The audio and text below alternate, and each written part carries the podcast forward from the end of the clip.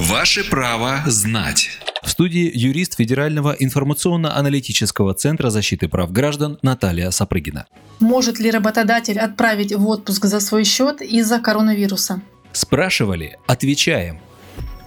Отправить сотрудника в отпуск за свой счет и не нарушить закон можно только в одном случае – по письменному заявлению работника. Правила предоставления отпуска без сохранения заработной платы прописаны в статье 128 Трудового кодекса. Если сотрудник не согласен уйти в неоплачиваемый отпуск, то заставить его нельзя. Но будьте готовы, что принципиальность защите своих прав приведет к конфликту с руководством. Заставить работодателя соблюдать закон можно только одним способом – пожаловаться в трудовую инспекцию. Сделать это можно даже в случае, если сотрудник под давлением все же написал заявление на неоплачиваемый отпуск. Если вас заставляют написать заявление на отпуск за свой счет из-за коронавируса, жалуйтесь в Государственную инспекцию труда. Вы можете позвонить на телефон горячей линии Роструда по коронавирусу и сообщить о нарушении своих трудовых прав 8 800 707 88 41. Звонок бесплатный. Также вы можете уточнить адреса и контакты инспекции в вашем регионе на сайте Роструда и лично обратиться в ведомство. К сожалению, угроза пандемии внесла коррективы в работу и этого ведомства. Роструду рекомендовано временно прекратить личный прием граждан. Поэтому перед посещением инспекции уточните, в каком режиме работает приемная в вашем регионе и работает ли вообще.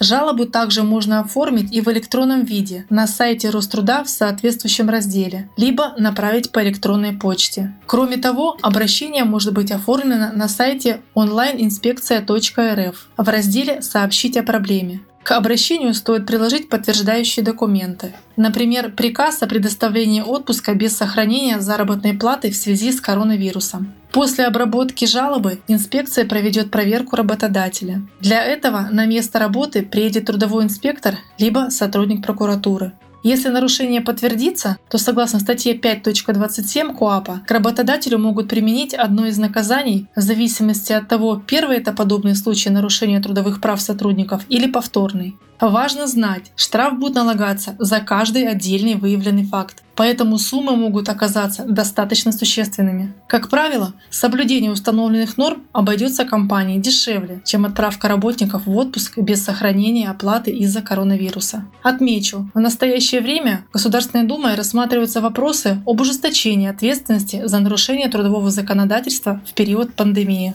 Правовую справку дала юрист Федерального информационно-аналитического центра защиты прав граждан Наталья Сапрыгина. Ваше право знать.